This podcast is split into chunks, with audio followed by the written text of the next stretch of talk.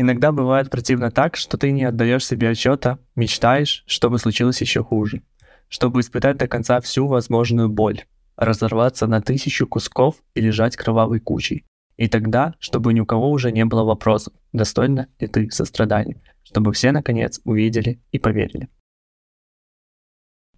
Что это за чувство? Как обычно, просто начинаешь сразу.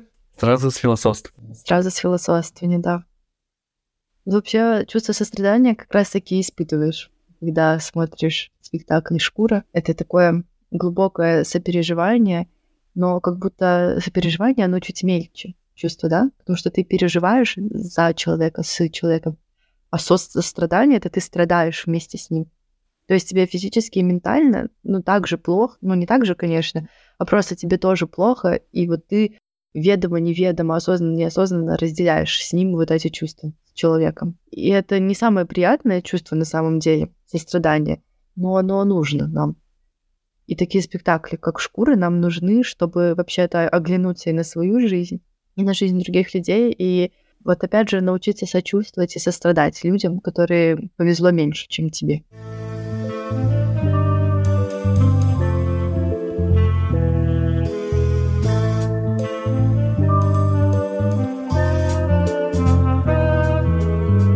В этом выпуске мы рассматриваем эксклюзивно, на минуточку вообще. Эксклюзивно. Эксклюзивно.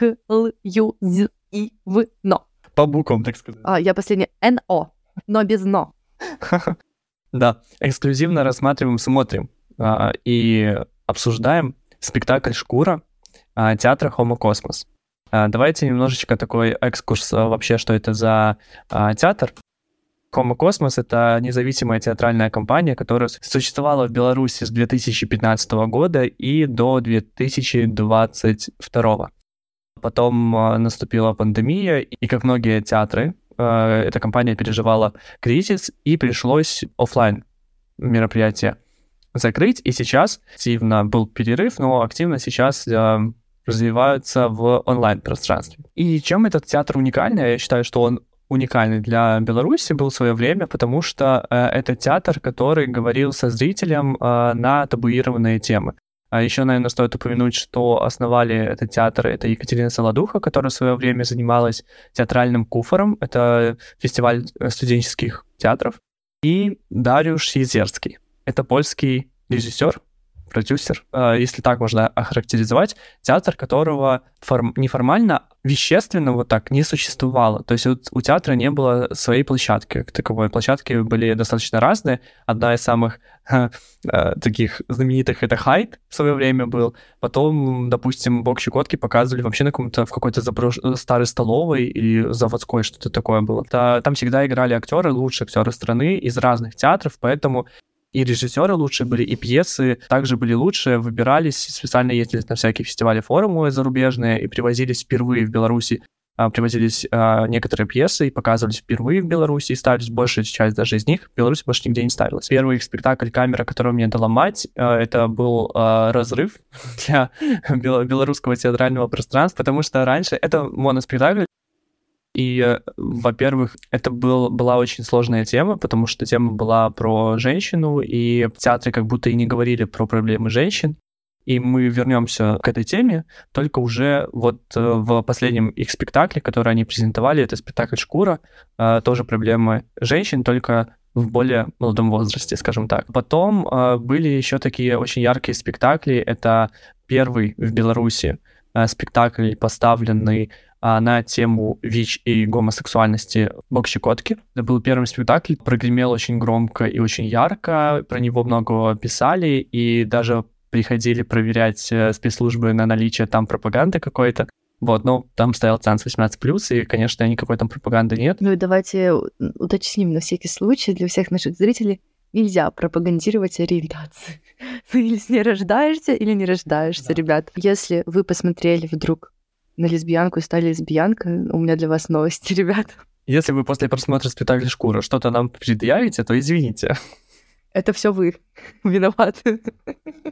Вот, и, кстати, возвращаясь э, к спектаклю «Бог Щекотки», это был э, спектакль, поставлен по пьесе белорусского драматурга, и вот говорящий на тему не только ВИЧ, но и взаимоотношений э, матери с сыном, таковой новой религии. Были еще многие другие спектакли, вот, э, так, чтобы напомнить, это, может, кто-то смотрел, может, видел, Дора или сексуальные неврозы наших родителей, спектакль, в котором также поднимается тема сегодняшнего нашего спектакля, может, косвенно, не косвенно, но поднимается. Также яркий спектакль «Раскрытие», в котором э, мужчина рожал.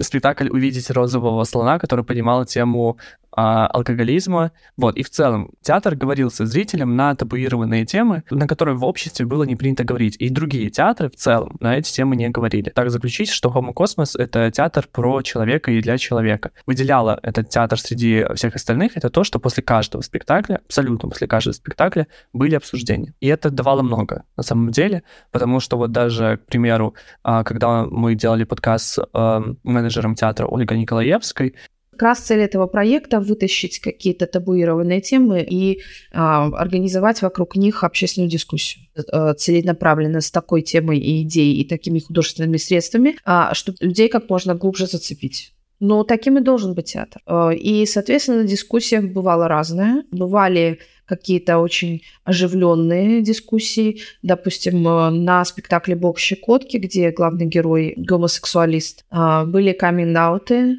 то есть э, вставал парень, говорил, я гей. Никто об этом не знает, это я вам сейчас признаюсь. Театр по независящим от него причинам перестал на некоторое время говорить, замолчал. И сегодня мы как будто бы хотели поговорить вместе с ним о нем и для вас, конечно же, потому что мы тоже поднимаем табуированные темы. И такой синтез произошел. Все звезды сошлись, стали в нужные позиции на небосклоне. И вот мы принесли вам эксклюзивный доступ на 10 дней спектаклю «Шкур». Вот обязательно смотрите. Просто мы обычно так не делаем, но до начала обсуждения я лично от себя хочу сказать, что спектакль стоит того, чтобы его посмотреть. Вы нуждаетесь в том, чтобы его посмотреть, я бы даже вы так сказала. И это будут точно не зря потраченные час десять. Поэтому смотрите, слушайте нас, слушайте, смотрите, как угодно вообще, но главное, делайте эти две вещи.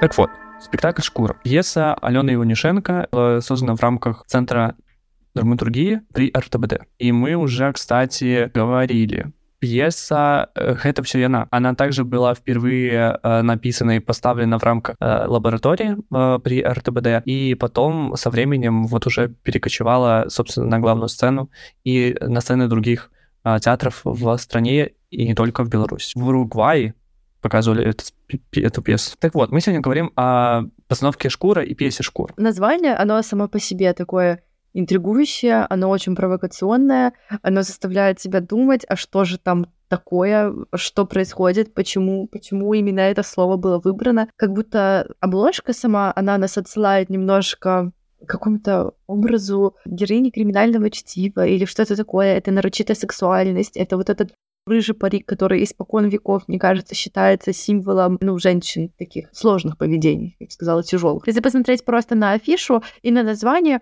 можно подумать, что это, ну, вообще что угодно, кроме того, о чем на самом деле пойдет речь. А речь идет о двух, нет, об одной девушке, вообще о каждой девушке в мире, и в то же время об одной единственной девушке, и в то же время о двух девушках, о четырех девушках. Тут невероятно все очень феминистичное. Э, очень такое направленное именно на воспоминания и на углубление в женский опыт, потому что многие вещи просто из-за там, мужской гендерной социализации мужчины не могут понять при всем уважении, и без него тоже. Вот, это про женщин, это для женщин, но не только для них, потому что на самом деле, если вы пойдете там сюда, на посмотрите, решите посмотреть этот спектакль там своим парнем, мужем, сыном, он лучше, скорее всего, если у него есть эмпатия, он поймет лучше вас, и он себя в том числе поймет лучше. Я смотрела спектакль, я думала, вау, это про меня. Вау, это про мою школу, это про мою жизнь. А если это не я, то это кто-то из моих подружек или подружек моих подружек.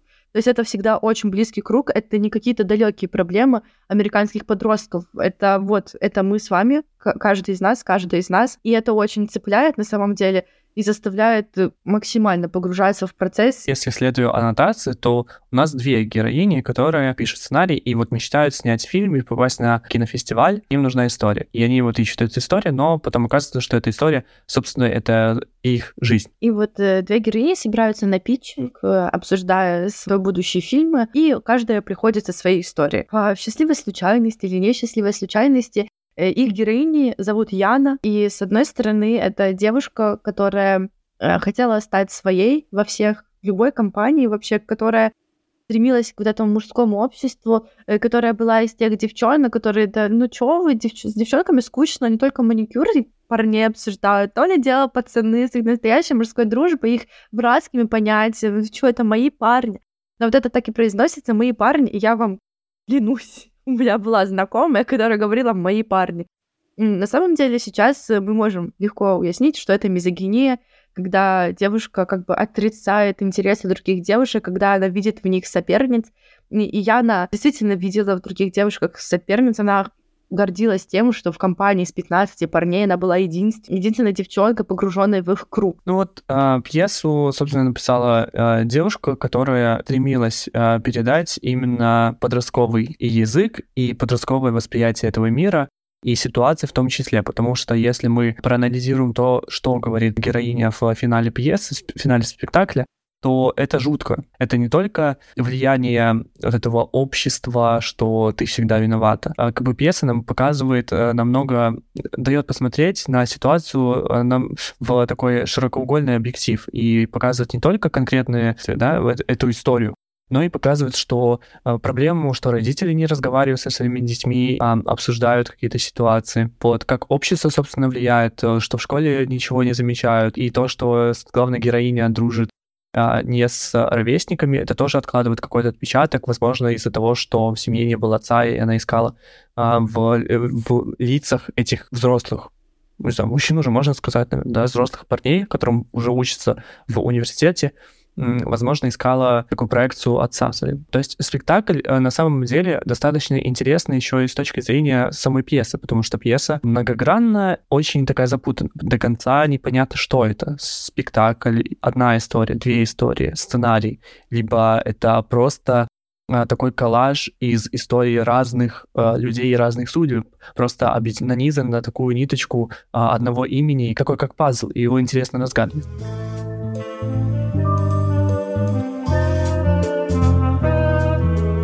Вот наша первая Яна — это такой свой пацан в компании других парней. Она выучивает футбольные термины, она пьет пиво, курит сигареты, ей нравится, что ей не говорят, как другим девочкам, ты же будущая мать. Она свой пацан, свой парень. И есть другая Яна, в чьей в школе другой Яны было принято ходить э, за ручку со своим парнем, прогуливаться по коридорам школы, это Яна, вторая Яна, она влюбилась в парня Марка. Они долгое время были вместе. Три года. Да, он поступил в университет, они играли с ним в семью, она готовила ему еду, они жили вместе, когда его родители уезжали. И Яна тоже считала, что она не как все остальные девушки. У них какие-то глупые планы, у них нет этих планов на будущее, а она-то знает, что у нее будет семья. Она-то знает, что у них все будет хорошо. Это стабильность, это не скука. Она повторяет себе, это не скучно я просто не такая, как все остальные. И вот э, две судьбы такие, казалось бы, диаметрально противоположные. А одна девчонка ушла в отрыв, другая девчонка там идеал патриархальных устоев, скажем так. То есть она с этим парнем, она никогда, кроме него, больше ни с кем ничего не, не делала, не была. И с ним она тоже собиралась э, там, например, потерять девственность только после свадьбы. То есть у них были такие уговоры. Почему имя Яна, как мне кажется? Во-первых, я последняя буква в алфавите. Это это всегда конец. И нашу Яну, первую Яну, называют Яма периодически. Яма — это вот ну, то, куда они сваливаются, героини. Каждая по-своему, но они обе оказываются на дне, в конце концов. И вот она никому не нужна, и поэтому она сама себя создает. Хотелось бы обратиться к атмосфере, потому что много вспоминается каких-то таких фишек из 2015-2016 года, когда на коне была «Игра престолов», и Шерлок, когда все ходили в футболках юности трэша, и мы все это пережили сами, и мы знаем, как это было круто, и в том числе использован вот этот язык периодически подростковых американских комедий. Э, там скорее комедии 2010-х, но они дошли до нас только в 2015-м, поэтому все нормально. И тут я бы сразу хотела восхититься актрисами Карина Кузьмицкая и Елена Барсукова, то, как они отыгрывали вот это, вот это быстрое, практически пулеметное чтение, типа, ну да, я крутая девчонка, я не такая, как все. Эм, иногда она думала о чем-то таком, и вот эта фраза «я охрененная», как ее произносили, эту фразу, это просто восторг. Ты правильно, мне кажется, упомянул про коллаж, потому что у нас на афише коллаж, само повествование, оно похоже на коллаж, и вот общая их эм, атмосфера, что ли, общие какие-то задумки, ну все похоже на коллаж, это ярко, это пестро, это вызывающе, и при этом это очень по-детски беззащитно, потому что во взрослом возрасте почти никто не делает коллажи. Это все остается где-то там, когда мы еще даже не подростки, когда мы дети. И эти девочки, несмотря на всю свою взрослость, одна спит там с 15 парнями по очереди, другая играет в семью, они вообще, они малышки. Они дети, потому что они не знают, как расти. Они не знают, как происходит этот процесс, они застревают вот в этом комфортном состоянии, и там остаются. И в самом начале спектакля дают понять, что у них проблемы — это вот какие-то неурядицы с недомолвки с учителями. То есть это их глобальная проблема. И нам показывают потом параболу изменений их проблем. От э, какого-то конфликта с учителем до достаточно глобальных. Вот ты упомянула язык и какие-то упоминания, какое- какое-то упоминание отсылки к 2015-му. Обычно вот когда авторы пытаются вот так вот из себя выдавить вот эту сленговость, эту молодежность, это выглядит очень кринжово. И это ощущается прям, что это не его. Но тут для меня это было максимально органично. Мы с подружками действительно так разговаривали. И у меня было точно такое же платье, даже два. Ну, как на главных актрисах я носила эти балетки, мы носили гетры все пропитано духом 2015 года среднестатистической школьницы из Беларуси. И это восторг. Это просто охрененно. Так вот, я хотела бы тоже эту тему затронуть, потому что у нас уже есть на примере два таких спектакля, как минимум, да, которые а, написаны, пьесы которых написаны достаточно давно и которые ставили в наше время. Это тоже вот, э, это все она. И вот, допустим, «Шкура», где действие происходит со, со школьниками, подростками, и насколько э, разное понимание, чувство и восприятие этого возраста. Мы видим, как там разговаривают, и вот все про эту пресловутую адаптацию. Здесь пьеса достаточно актуальна. Игру престолов до сих пор смотрят, э, Шерлока тоже до сих пор смотрят. Ничего и не изменилось. Э, я просто к тому, насколько Алена Иванюшенко, как э, драматургиня, она чувствует, очень тонко чувствует этот нерв, и его сохраняет, и а, он актуален с годами, он все еще актуален. Пусть там основное действие происходит в том же ВКонтакте, например, а не в Телеграме, ну и школьницы уже так особо не одеваются, адаптировать эту пьесу, во-первых, она не нуждается, а во-вторых, это просто изменить два каких-нибудь элемента, и это все еще будет. Да, проблема, которая поднималась а, в пьесе в 2016 ну, я имею в виду проблемы девочек-подростков. Сейчас, мне кажется, абсолютно никак не изменились. Все те же, все те же врачи, все те же отношения и желание у, у кого-то быть своей среди не своих, а у кого-то построить семью э, в сколько? 16 лет? Да, которой у тебя никогда не было самой этой семьи. Нормально. Поэтому ты и вот еще защиты где-то еще. И ты упомянул врачей, я тогда расскажу про самую лучшую сцену этого спектакля, возможно, одна из лучших сцен, которую я когда-либо видела в театре по своей натуралистичности. Это сцена приема у гинеколога. Честно, все были у гинеколога, думаю, ваши зрители хоть раз в жизни женского пола.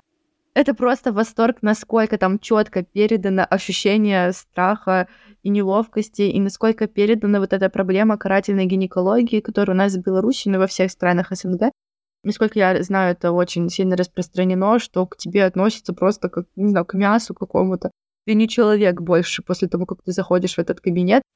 И, опять же, мое глубокое уважение актрисам, которые смогли это передать, ну, реально, это, это невероятный уровень мастерства. Вот так ничего не делать, там нет никакого инструмента, там ничего нет, ни декораций, ни каких-то лишних приспособлений. Они просто, у них есть они, их тело и их, э, ну, голос. Да, вот если возвращаться к какому-то твоему тезису в одном из выпусков, что ты говорила, тебе важен текст в э, театре. И это тот самый пример, где текст превалирует над всем остальным, потому что декорации максимально минималистичны. Это два стула, все. Ну и микрофон, но это не считаем за декорацию, да, один.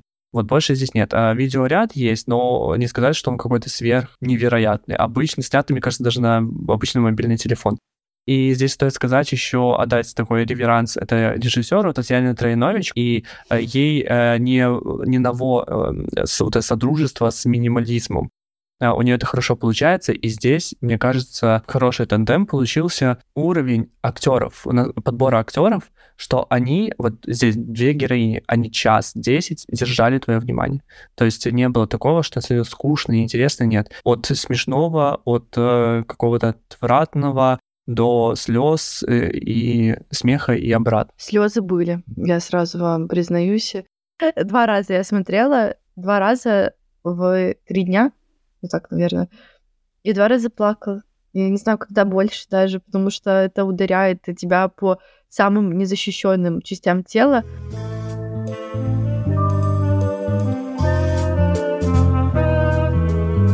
Не знаю, вот это, наверное, не у каждой девочки есть, но у большинства был вот этот воображаемый парень. Не обязательно актер даже какой-то, не обязательно какой-то там, не знаю, певец или кто-то такое. Или просто воображаемый какой-то парень, который бы тебя принял любой, который бы тебя любил в спектакле эту роль принял на себя Бенедикт Камбербэтч. Его там, боже, он есть на каком-то вонючем коллаже. Я бы лучше сделала. У меня навыки в фотошопе нулевые, если что.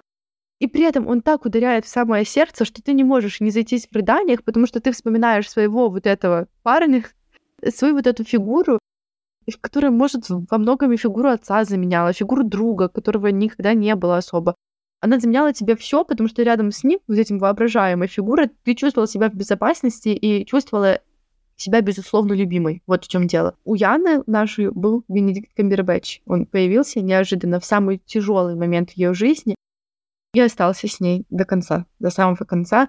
Вот насколько важно для нас э, влияние, ну, инфлюенсеров, окей, э, типа звезд. Как бы казалось бы, мы просто смотрим фильмы, там, YouTube, слушаем музыку, но на самом деле, особенно в этом подростковом возрасте, когда тебя все ранит, ну, люди какие-то, они реально могут стать твоим спасением. Они даже не знают о твоем существовании, но ты, слушая их песни или глядя их фильмы, ты погружаешься в другой мир, который лишает тебя забот, который на час, на два — просто позволяет себе выдохнуть. Это то, чего нам не хватает в театре, наверное. Нам становится сложнее жить после театра, потому что слишком много мыслей, но после кино и после песен каких-то становится легче. Это я к чему хотела завернуть, что вот мы все время говорим, что мы без снобизма, и мы действительно без снобизма, потому что нельзя все время погружаться в тяжелые, черные, жуткие вещи. Надо периодически, я не знаю, петь, она вернется, она вернется.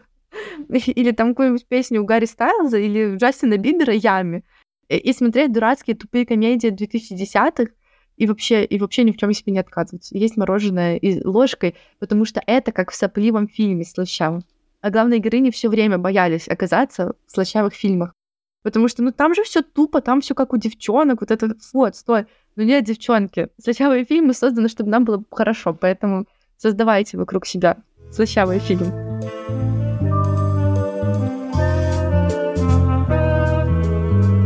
Да, и они хотели снять свой фильм, и, собственно, предлагаю немножко затронуть эту тему. А, вот я уже вначале э, говорил о том, что эта пьеса и сам спектакль, по сути, он а, многоплановый. С одной стороны, мы можем рассматривать его как сценарий фильма. Вот мы все говорим, что здесь две героини. Ну, если разобрать так структурно, да, эту постановку, в чем ее интерес заключается, это в том, что есть ли такая вероятность, что это все одна героиня. Мое восприятие, которое сохранилось и после второго просмотра, то, что это одна вот эта девочка Яна, которая как будто бы пошла двумя путями.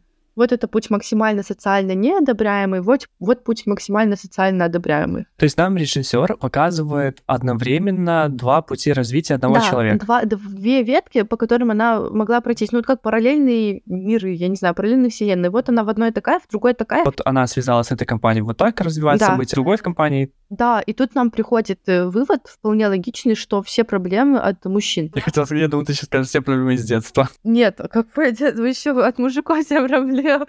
Ну, у Яны это точно. Если бы она проработала в себе внутреннюю мизогинию, если бы она оглянулась и поняла, что у нее в классе или не в классе, или в каком-то там кружке, она упоминала кружок журналистики даже, напоминался, прикиньте, там все девчонки были странными или малолетками.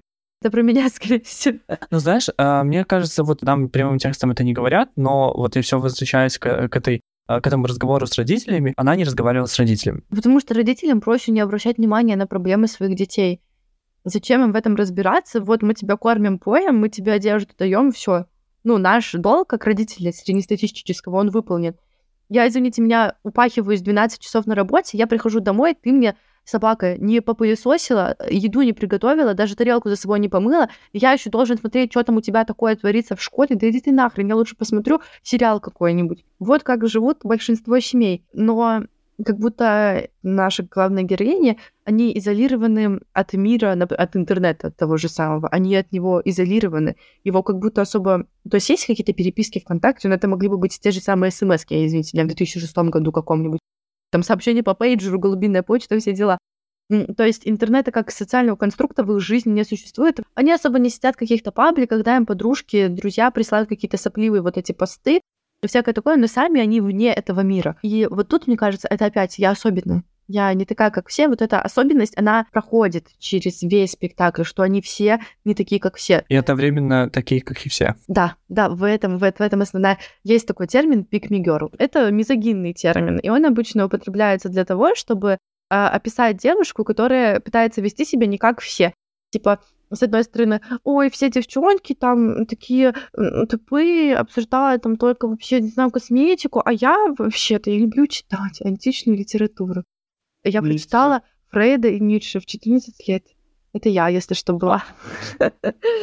Другие девчонки, да чё, эти курицы тупорылые? Я вообще-то в футбол с пацанами гоняю. Я, я разбираюсь в этих... Я знаю, что э, рука Бога — это Марадонна, а не э, то, что вы подумали. А я-то тоже знаю вообще-то. Я две пикми сразу, и все в себе соединяю. Но сам факт, что вот она всегда особенная, и отсутствие интернета — это то же самое. Что я хотела сказать? Я была ужасно тупой девочкой, несмотря на то, что читала Ницше и Кавку и Фрейда. Когда у меня в жизни появился интернет, я открыла для себя другой мир. Я поняла, вау, так, ну, женщины вообще-то сестры друг другу. А змеиный клубок, оказывается, это плохое, так нельзя говорить, потому что неправда. Женские коллективы лучшие в моей жизни были из всех возможных. И вот этот мир там, ты расширяешь свои границы, у тебя открывается какое-то другое отношение вообще к миру, к себе, к своему телу, ко всему вокруг. Ты начинаешь разбираться в разных вещах, и суперские современные подростки, они в 13 лет, блин, извините меня, там знают больше о выборах в Турции, которые вот сейчас прошли, чем я. Вот в этом контексте девочки отгорожены от мира, и они очень сфокусированы вот на себе, и на представлении о себе, которое они бы хотели показать другим людям. У меня немножко другое восприятие э, этого спектакля. Я этот спектакль еще свою бытность смотрел в офлайн, и тогда а у меня было такое, что это просто две разные героини. А то, что их зовут Яна, тебя не смутило? В то время нет. Вот. А последние разы, когда я смотрел этот спектакль, то я подумал, что а, так как основан типа на том, что они пишут сценарий, что у нас все-таки одна героиня это Яна, которая а, испытала а, разные тяготы э, испытания жизни и как бы пишет сценарий идеальных своих отношений, идеальных себя. Там у всех все плохо, если. Так а вот здесь не может ли бы быть просто такой как вывод, что идеальности это не существует. А другое восприятие это, э, как я уже вначале говорил, просто коллаж из разных историй, которые э, связаны и, может быть, я говорю, это и про одну девушку, и про каждую девушку в мире, которая есть. То есть тут как будто и не надо находить ответ на этот вопрос. Быть вы пережили похожие события с двумя из них сразу или ни с кем, но все равно общие пересечения какие-то будут. Это такой вопрос, на который если нет ответа, то, может, он не нужен, потому что это не первостепенное. Просто еще почему я так прицепился к идее этого сценария, в кино, а, это то, что вся основная часть спектакля нам повествовалась как сценарий, все действие происходило в третьем лице. Яна пошла, Яна сделала, тот подошел, и, э, та, э, вот Яна сказала и так далее. И только в конце, когда остается одна героиня, она начинает говорить «я», то-то, то-то, я сделала это, это. И не может ли это быть просто ответом к тому, что либо это вот если брать твою теорию, это о том, что режиссер и драматург нам дают ответ итога развития двух этих путей, которые, э, какой они выбирают из них, наверное, наилучше, да? Либо это из-за того, что все-таки это была одна героиня, но просто которая вот писала как бы сценарий. Вы можете думать как угодно, но я так не думаю, просто знаю.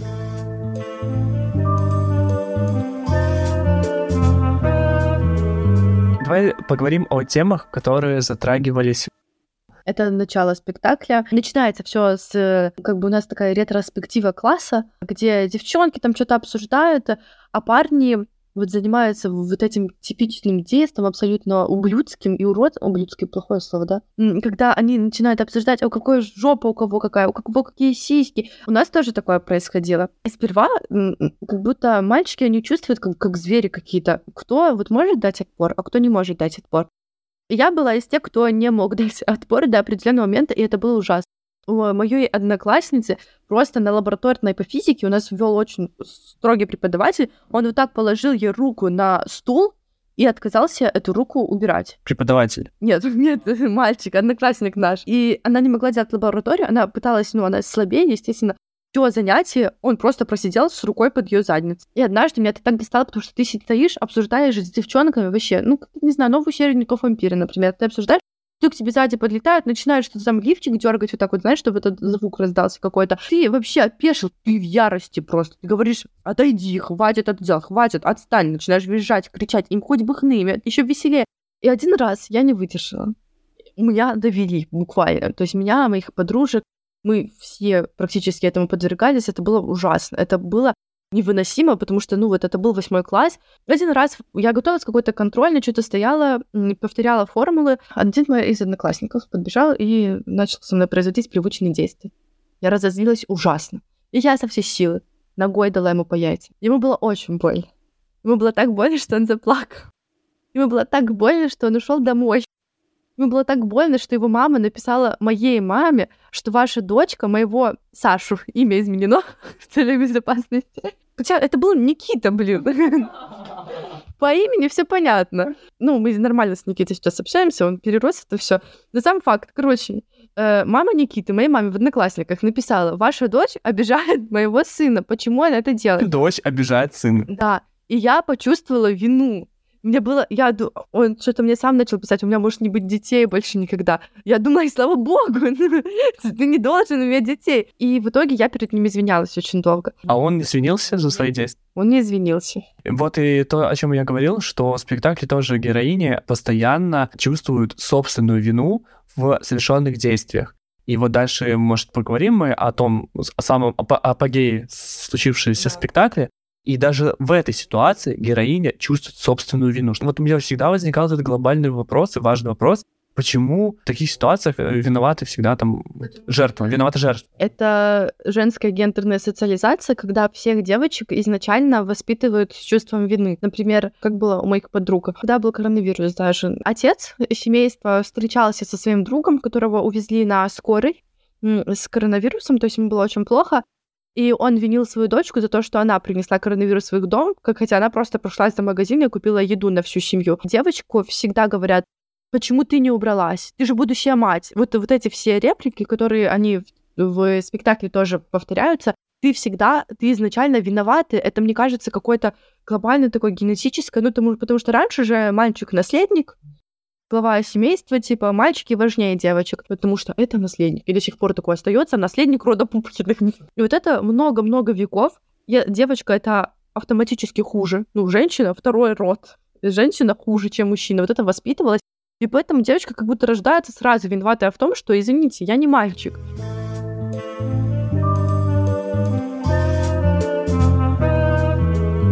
Потихоньку подбираемся, да, к самому ужасному моменту спектакля дружила Яна наша первая с э, вот этой компанией парней, и постепенно они начали ей пользоваться все. То есть э, она как будто бы была не против, но там нет ее какой-то рефлексии на эту тему. То есть ей говорили, ну мы же друзья, ее гладили по голове, и она такая, вау, ну мы же друзья, это все мои парни, я зато единственная девчонка тут. И однажды началось лето, э, Яна не надела колготки и надела платье как будто бы впервые нам говорят о том, что она надела платье, до этого на этом не было никакого акцента. И она приходит в новую компанию, и там случается сцена изнасилования ее братом ее друга. Друга. Друга в кавычках, если что. И он разрывает на ней это платье, и это такой... Нам это все не показывают, если что. Это просто разговор девушек. Рассказ, повествование Да, повествование. Просто девушка рассказывает, вот что с ней происходило, и другая девушка ее поддерживает в то же время, и у тебя внутри все сжимается. Хотя это еще не самое страшное, что произошло в спектакле. И вот это платье, и этот э, запах, который она описывает, что вот он уткнул меня носом в куртке. Старые куртки, да, которые пахли а, листьями или И клопами, как будто по ней бегали насекомые, и на экране еще был кадр того, как э, в паутину попадает э, муха. И вот эта паутина, она все-таки окутала Яну первую целиком, и потом, спустя время, она вернулась, вернулась э, к этим людям, но только спросила, а Жора ты нет? Жора — это ее насильник. И ей сказали, что понравилось. И потом ее изнасиловали куча человек сразу. И эта сцена, от которой было физически плохо. От которой было, ну прям, вот я сейчас говорю, и меня всю корежит как-то. Это словами было сыграно, словами, лицом. И вторая девушка просто сидела, и вот так вот, э, как будто по ней бегали насекомые. И вот это годливое чувство, оно осталось. А испытать годливость, когда ты не видишь ничего гадкого, и даже не слышишь, там не было каких-то прям мерзких подробностей, это все без физиологии, без ничего, это просто слова, а тебе от них гадко. Да, и насколько были потом глупыми оправдания. Ну, они же в армию там забрали, ничего не понимают. Ты же сама пришла, тебя никто не заставлял сюда приходить. Еще была такая фраза «тебя никто не держал». И метафорически ее держали эти парни, они привязали ее к себе, она стала, она считала их семьей, и она ребенок, по сути, которого так использовали. А, перешли к второй э, главной теме, которая поднималась в спектакле, это тема изнасилования.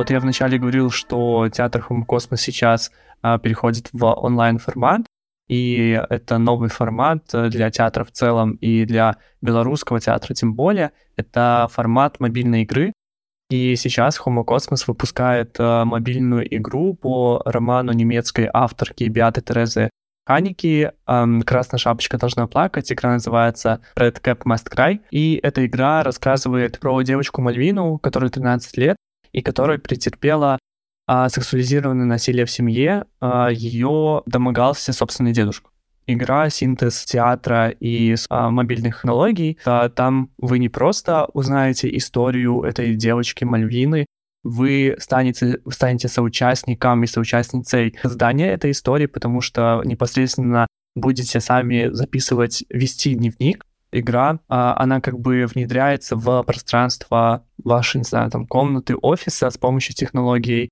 дополненной реальности, все это а, обретает а, новые смыслы и новые, но, новое видение. Рекомендую, все ссылки будут, скачивайте и делитесь. Возможно, эта игра кому-то поможет справиться с трудной ситуацией, если кто-то боится либо не может а, обратиться за помощью, то хотя бы вот такой формат немножко самопомощи, может, кому-то будет полезнее. Яшчэ я хотела дополнить на беларускай мове адразу тому что игра беларускамоўная яна накіраваная на беларускую аўдыторыю нстаграм вядзецца на беларускай мове таму ён вельмі прыгожы там добрыя пасты шмат чаго карыснага. Раю ўсім падпісацца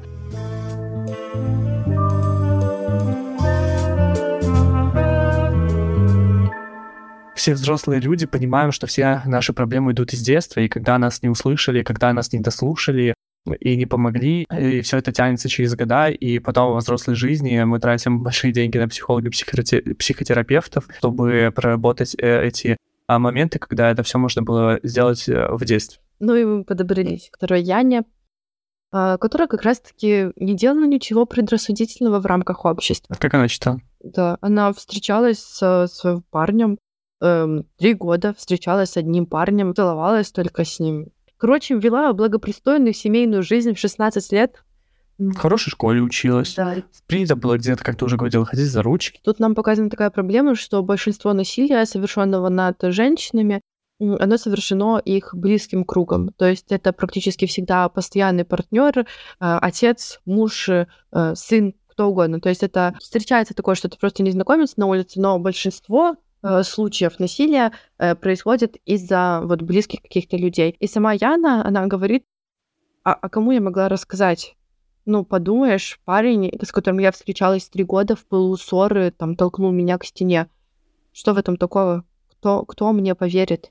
И это меня отсылает, опять же, к полы моей полыхающей жопе. Боже, ты не сидишь в Твиттере очень зря, ты много пропускаешь. Совсем недавно разгорался огромное обсуждение на весь русскоязычный, белорусскоязычный, украиноязычный твиттер, что девушка осталась на ночь у парня, и он начал к ней приставать.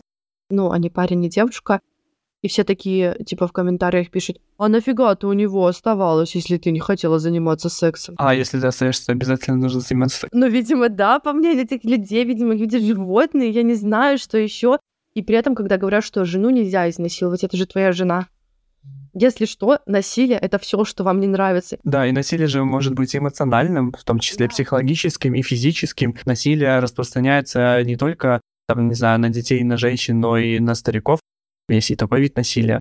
Вот поэтому насилие очень многоликое, да, и мы даже не всегда даем себе отчет, что подверглись какому-то насилию, да. А, про одежду, кстати, вот в аккаунте игры мобильной, который Homo Cosmos делает, выходил пост, э, точнее, Reels, где показывали, в какой одежде были жертвы в момент изнасилования. И там обычные джинсы, майка, кофты, то есть не всегда это короткие юбки и блузки, как многие это считают и воспринимают насилие не, не знает э, ни возраста, ни пола и ни а, одежды. Да, я хотела сказать, что насилуют женщин в хиджабе, насилуют э, женщин в купальниках, насилуют женщину в рабочей робе, там, я не знаю, метрополитена или пожарника. Еще про один вид насилия. Тут э, героиню, вот шкура по названию спектакля, ее называли часто шкура, шлюха, там, дырка, яма это, ну, слюры, которые использовать вообще-то нельзя. Мы стараемся быть, наверное, в своем подкасте и вообще в общении друг с другом и с другими людьми э, политкорректными, но иногда случается такое, что ты случайно говоришь какое-то слово, которое, ну, а, в итоге, там, например, мы вот в восьмом классе, том же самом, обзывали друг друга даунами. Сейчас я не могу представить, чтобы я кого-то так назвала, потому что это слюр, это неправильно так делать.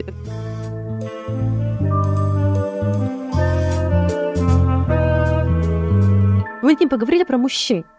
Про что мы не поговорили? Про мужчин. А... Ну, давайте затронем и эту тему. Затронем эту тему. Тут у тебя нет второго голоса. Спасибо, я выключ... отключаюсь на момент. Если что, я... вы всегда можете мне написать. Я рассмотрю любые... На нашу почту контровые собака.mail.com Сразу, пожалуйста, резюме свое скидывайте. Место работы. Доход годовой. Годовой доход. И фотографии, пожалуйста, в хорошем качестве. Ну, желательно несколько. И не половых органов, пожалуйста. Это я так в Инстаграме получила. Я обойдусь, честно говоря, от такого. Ну, есть мужчина, мужчина, мальчики, я бы даже сказала, парни мои парни, которые на самом деле мразоты полные. Ну, я говорю про парней из этого, из э, спектакля, да. Делай ремарку, ты оскорбляешь наших зрителей. Всех, кто нас подписывается мужского пола, я всех отслеживаю, если, если вам вдруг это было интересно. Каждый подписчик мужского пола в Инстаграме был мой просмотрен и проверен. Девчонки, всех люблю, целую, подписывайтесь. У нас есть, по сути, наверное, ну, четыре таких мужские фигуры в спектакле. Э, Начнем, наверное, с простого. Это Марк, это парень добрый, хороший мальчик, э, нашей второй Яны, который был милашкой, э, читал ей стихи поэтов Серебряного века, учи-пути, какой зайчик, и при этом оглядывался на пассажиров, чтобы они видели, какой он романтик. На самом деле, мразота полная. Во-первых, он фотографировал ее голой. Девочки, я вас умоляю, никогда никаких голых фотографий, которые вы не хотите, чтобы увидели мир, если вы хотите там фотографии. Ну, есть же фотосессия в стиле ню. Я говорю, если вы не хотите, что... Ну, знаешь, если кому-то что-то отсылать, то это же надо отсылать такое, чтобы... Ну, если выложат, ладно, хрен с ним, все восхищается. Но когда вот он ее фоткает, и она не дает ему активного согласия на эти фотосессии, сделать он всего лишь ее изнасиловал и ударил. Об стену головой. Да, об стену головой. Хороший парень такой. Расхлябанный, раздолбай немножко. Вот родители богатые, он ни о чем особо не парится. Нам упомянули специально, что он поступил на платно. Ну, как бы мальчик не очень старался. Вот стал айтишником. Еще один звоночек делать. Это колокол, я бы сказала. И вот в чем, в чем его проблема? На самом деле, в чем его проблема? Он был выпивший. Но алкоголь для нас не оправдание. Алкоголь у нас это не смягчающее, это отягощающее. Почему милый мальчик, который вроде как, ну, типа, там, ухаживал за своей девчонкой, любил ее, почему он оказался таким? Мне кажется, что, не знаю, прозвучит это как оправдание либо нет, а, но он стал а, заложником общественного мнения. Он поступил в университет, взрослое, ну, типа, взрослое общество, а, скорее всего, мужской круг общения, и вероятнее всего, обсуждение насчет э, девственники либо нет, а, это было, и а, так как продолжительное время а, они уже долго встречались, и, наверное, он рассказал, что он встречается с девушкой, и они начали его а, спрашивать, было ли у вас что-то, вот, и он, наверное, увиливал от ответы, и, возможно, вот это в нем накопилось, и он решил, а, не знаю, как-то ускорить этот процесс. Э, не, я говорю, что не оправдание, но а, вот это вот заложник общественного давления стал он. А вы знаете, что такое ложь, мальчики?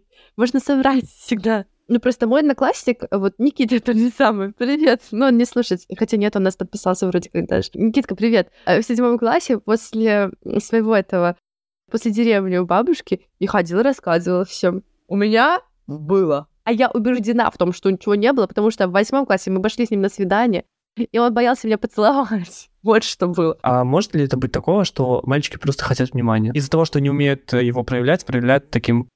Нет, мне кажется, что это проблема вообще парней, по большей части, в том, что они когда по отдельности вроде нормальные люди. Адекватные. Да. Я же говорю, заложниками а, общественного вот этого вот а, Вместе общества. собираются, и какое-то стадо шакалов получается. Ну да, это, наверное, общество давит, типа кто-то где-то придумал вот какое-то самое... Мы здесь не только говорим о том, что патриархат давит на женщин, да, но и на мужчин тоже а, оказывает свое влияние, вот это вот поведение животного, вот это вот присвоение, э, то, что ему все должны, и то, что он может взять первобытные чувства, они тоже навязываются. То есть это не то, что сидит, э, сидит внутри. И просто, внимая поведению взрослого поколения, это перенимается и переводится в, вот, в круг общения подростков. Большая проблема есть в порноиндустрии.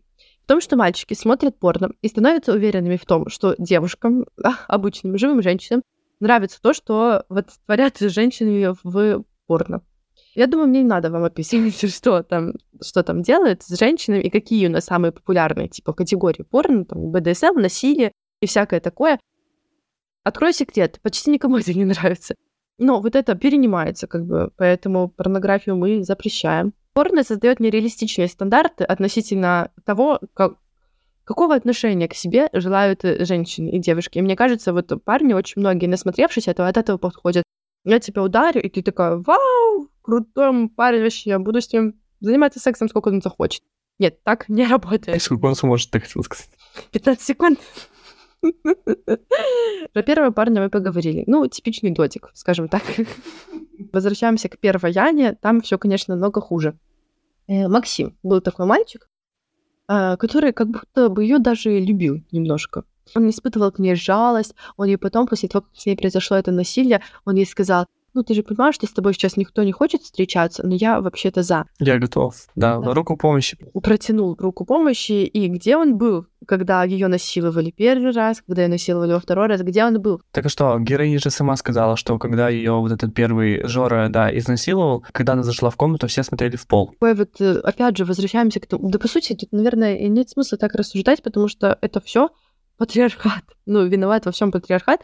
Что, типа, вот он у нас считается главным, он, типа, старший, мы не можем ему противостоять. Хотя одну девчонку насилуют, первый раз насиловал один парень. Их было остальных, ну, человек 14-15. Они что, не могли выкинуть этого парня? Они не могли защитить свою, типа, подругу, которая свой пацан? Ну, потому что они оказались в итоге такими же, такими же, как и он. Так, Максим, это просто мразь. И Илья, который, я так понимаю, оказался скрытым геем, что он боялся показать свою э, ориентацию, боялся в ней признаться, он ну, совершал на ней тоже... Он первый начал вот это, это групповое изнасилование, он его начал, чтобы, типа, доказать пацанам, что он, ну, вообще-то не такой, что он как они. Что он нормальный. Короче, да. Ну, все мужчины плохие нашим девчонкам встречались, кроме Бенедикта Камбербэтча, конечно же, потому что... Потому что что? Потому что это образ. Потому что это образ, и потому что это... Сейчас же есть тренд такой мужчины, написанные женщинами. И это в основном герои из книг и из фильмов, которые, где сценаристка и режиссер это женщина, Э, потому что они такими, какими мы, девушки, представляем себе идеального парня. Это вот эти условные Бенедикты Камбербэтчи, я не знаю, Чон Чунгуки. Это вот условный такой идеальный парень, который нежен, который прислушивается к твоему мнению, который уважает тебя хотя бы в первую очередь. Проблема реальных мужчин в том, что если они не сделали ничего плохого, скорее всего, они просто скрывают то, что они когда-то делали что-то плохое. Реально, Бенедикт Камбербэтч, воображение нашей героини, это вот мужчина, написанный ее девичьей фантазией, и поэтому он до конца оставался с ней, и поэтому только с ним она чувствовала себя в безопасности. Если вы не можете почувствовать себя в безопасности реальной жизни, забейте на всех и создавайте своих Бенедиктов Камбербэтчев. А лучше становитесь сами для себя Бенедиктами Камбербэтчами.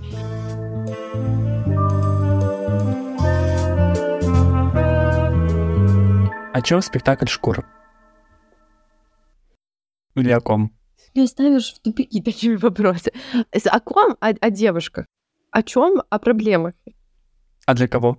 Для девушек и для, и для всех вообще. Ну, в основном, конечно, он Просто девушке не надо входного порога никакого иметь, чтобы понять этот спектакль, потому что это то, с чем она сталкивается каждый день своей жизни, начиная там с какого-то осознанного возраста. А парням и мужчинам надо какого-то сделать такое усилие и увидеть в некоторых мужчинах себя. Или понять, а, а вот что она переживала, обладать, в конце концов, сочувствием и состраданием, с чего мы начали, чтобы вот э, войти в мир этого спектакля и чтобы ну, осознать какие-то свои ошибки. Или просто, вот говорят, не все мужчины такие, но иногда, даже если ты своих друзей парней, которые говорят какие-то жуткие вещи, не одергиваешь, ты уже такой такой мужчина. Вот в чем дело. И даже если вы не делаете никаких ужасных вещей, но просто становитесь, как тот же Максим, например, становитесь молчаливым свидетелем того, что с вашей подругой или просто с незнакомой девушкой делают какие-то ужасные вещи или просто говорят что-то плохое, наберите смелости сказать, что так делать нельзя, что это неправильно. И предлагаю ответить на вопрос, который есть в аннотации. А возможно ли в настоящей жизни быть в безопасности рядом с тем, для кого все девушки шкур?